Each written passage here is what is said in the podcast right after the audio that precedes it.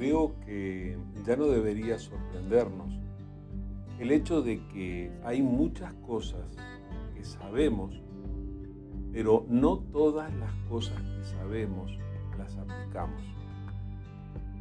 ¿Entiendes de lo que estoy hablando? Hay muchas cosas que nosotros ya conocemos, sabemos cuáles son las prioridades adecuadas, conocemos cuáles son los procedimientos, cuál es el comportamiento, cuál es la manera correcta de hacer las cosas, pero aún sabiendo, nosotros no siempre aplicamos ese conocimiento. Pero en realidad es algo muy humano y justamente para eso estamos nosotros, para eso está la iglesia de Jesucristo y para eso está el compañerismo entre hermanos, para poder apoyarnos y animarnos a hacer las cosas bien. Pero todo empieza por poder reconocer, yo esto lo sabía, y sin embargo no lo estoy practicando. Pero no es para desanimarte, no es para que te quedes allí con la derrota de no haber aplicado lo que ya has aprendido, sino para cobrar ánimo, para armarse de valor y para que esta vez sí podamos llevar a la práctica aquello que hemos aprendido, especialmente lo que hemos aprendido de Dios, lo que Dios nos ha enseñado. ¿Te has dado cuenta tú de que Dios nos llamó a todos nosotros a que seamos capaces de transferir lo que aprendemos de Él a otras personas? Justamente en eso consiste lo que conocemos como la gran comisión. Este mandato que recibimos del Señor de hacer discípulos a todas las naciones consiste en justamente compartir con otros el conocimiento de Dios que nosotros hemos recibido, aquello que hemos adquirido. Pero esto se aplica a todos los niveles, empezando por nuestra propia familia. Entonces, una de las inmensas preguntas que uno se puede hacer como cristiano es, ¿estoy transmitiéndole a mi familia el mensaje correcto de una sana relación con Dios? ¿Le estoy transfiriendo a mi familia el mensaje de salvación como tiene que ser? ¿Le estoy enseñando a mi familia acerca de Dios? Porque a veces nosotros llegamos a la conclusión de que las personas que están más cerca de nosotros, aquellos con los que convivimos o quienes son nuestros amigos o aún nuestros compañeros de trabajo con quienes pasamos muchas horas a la semana, ellos ya saben lo que nosotros creemos. Hemos hablado de eso tantas veces. La realidad es que aprenden más a veces por nuestro comportamiento que por nuestro discurso, que por nuestro mensaje. De todas maneras, nosotros hemos recibido de Dios la orden de transmitir el conocimiento de Él a otras personas. Te voy a leer unos versículos que están escritos en el Antiguo Testamento. Son muy conocidos y tal vez los encuentres como parte de lo que hay allí en tu memoria. Estos versículos están escritos en Deuteronomio capítulo 6. Son muy importantes para los israelitas y son muy importantes en realidad también para nosotros. Son parte de la enseñanza que les hizo Moisés a los israelitas cuando estaban a punto de entrar en la tierra prometida. Estas son las palabras que están allí escritas en Deuteronomio capítulo 6, desde el versículo 1 en adelante. Dice, estos, pues, son los mandamientos, estatutos y decretos que Jehová vuestro Dios mandó que os enseñase, para que los pongáis por obra en la tierra a la cual pasáis vosotros para tomarla, para que temas a Jehová tu Dios, guardando todos sus estatutos y sus mandamientos que yo te mando. Tú, tu hijo y el hijo de tu hijo, todos los días de tu vida, para que tus días sean prolongados. Oye pues, oh Israel, y cuida de ponerlos por obra, para que te vaya bien en la tierra que fluye leche y miel, y os multipliquéis como te ha dicho Jehová, el Dios de tus padres. Oye, Israel, Jehová nuestro Dios, Jehová uno es, y amarás a Jehová tu Dios de todo tu corazón y de toda tu alma y con todas tus fuerzas. Y estas palabras que yo te mando hoy estarán sobre tu corazón y las repetirás a tus hijos y hablarás de ellas estando en tu casa y andando por el camino y al acostarte y cuando te levantes. Y las atarás como una señal en tu mano y estarán como frontales entre tus ojos y las escribirás en los postes de tu casa y en tus puertas. Esto es Deuteronomio capítulo 6 versículos 1 al 9. Es un pasaje muy conocido y es un pasaje al mismo tiempo tremendamente importante. Y te decía que es tremendamente importante para el pueblo de Israel, pero no solamente para el pueblo de Israel, sino para todos los hijos de Dios.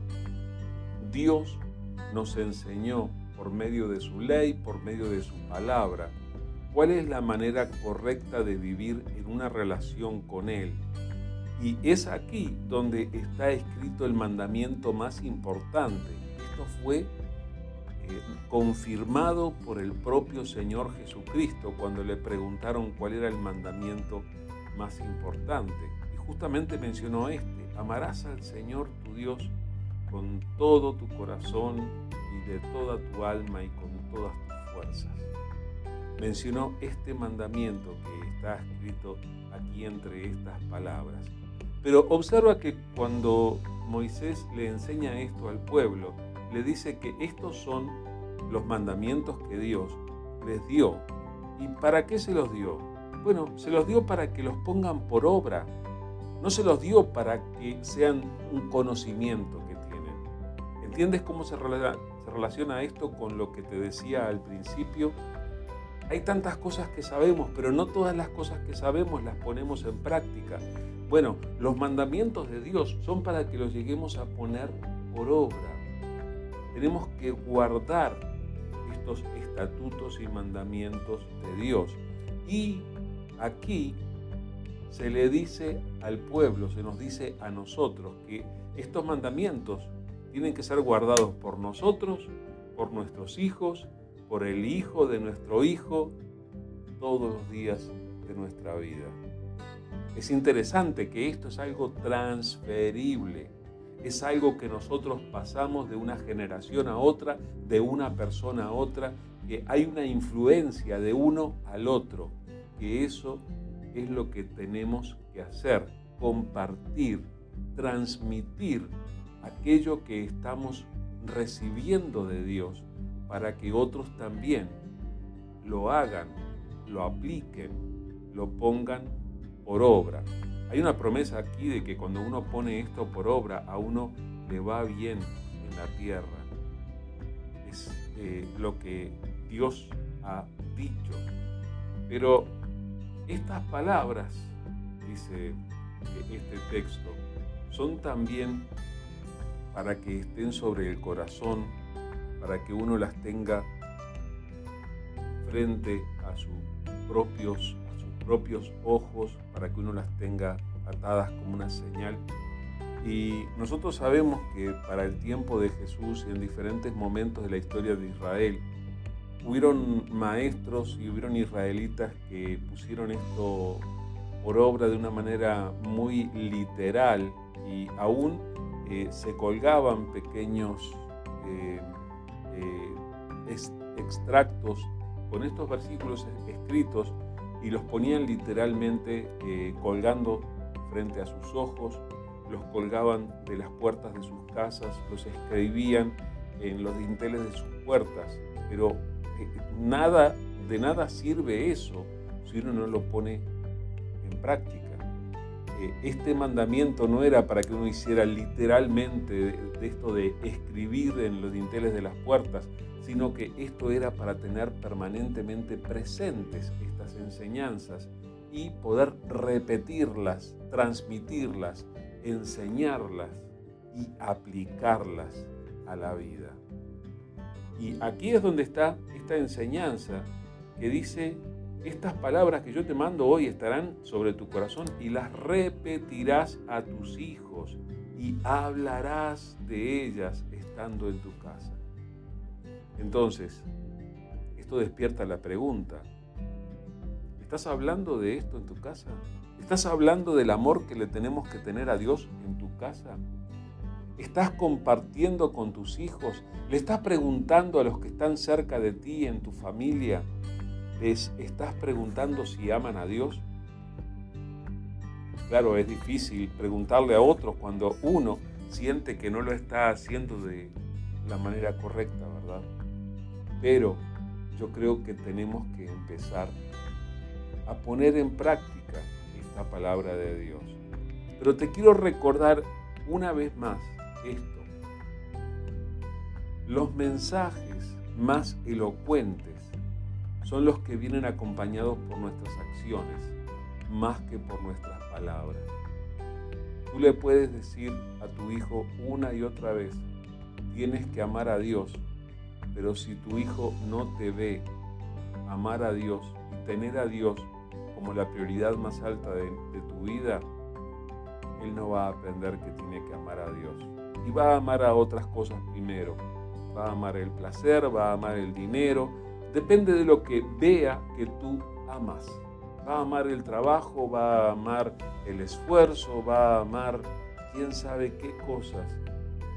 Pero va a imitar muchas veces tu comportamiento más que obedecer tus discursos o tus mensajes. ¿Entiendes lo que digo, verdad? Si tú sabes que Dios es importante para ti y quieres, por ejemplo, honrar a Dios con tus bienes, entonces tu hijo va a ver que tú le das a Dios de lo que Dios te ha dado y que lo haces con gusto, con alegría y con reverencia. Pero si tu hijo ve que tú le ofrendas a Dios una limosna, digamos, que le ofrendas a Dios aquello que te sobra o aquello que es mínimo y que no refleja lo que ganas, entonces tu hijo va a aprender que Dios no es tan importante. para ti, bueno, sabes que Dios tiene que ser importante y que tienes que amar a Dios y se lo has dicho a Él, pero luego en la práctica eso no se aplica. Y es un ejemplo de muchos que pueden haber. Si tú le dices a tu hijo que Dios tiene que ser importante en su vida, pero tu hijo no ve que tú hagas el esfuerzo de congregarte, entonces va a repercutir en su manera de entender cuán importante es Dios. Y esto es referente a los hijos, pero yo creo que la intención no era solamente transmitir estas verdades a los hijos, sino transmitirle estas verdades a muchas personas. Ahora, con respecto a esto, los modelos que muchas veces nosotros vemos aplicarse en la vida de las familias es que son muchos, y tal vez tenga que decir son mayoría, los hombres que dejan esta responsabilidad sobre los hombros de sus esposas. Le dejan la responsabilidad de animar a los hijos para ir a la iglesia a sus esposas. Le dejan la responsabilidad de enseñarle a los hijos que tienen que amar a Dios a sus esposas. ¿No será que los padres, los varones, tenemos que asumir mucho más nuestra responsabilidad de hablar de Dios, como dice aquí. Vas a repetir estas palabras, hablarás de esto en tu casa y cuando estés con el camino, esto es para tus hijos y para otras personas también.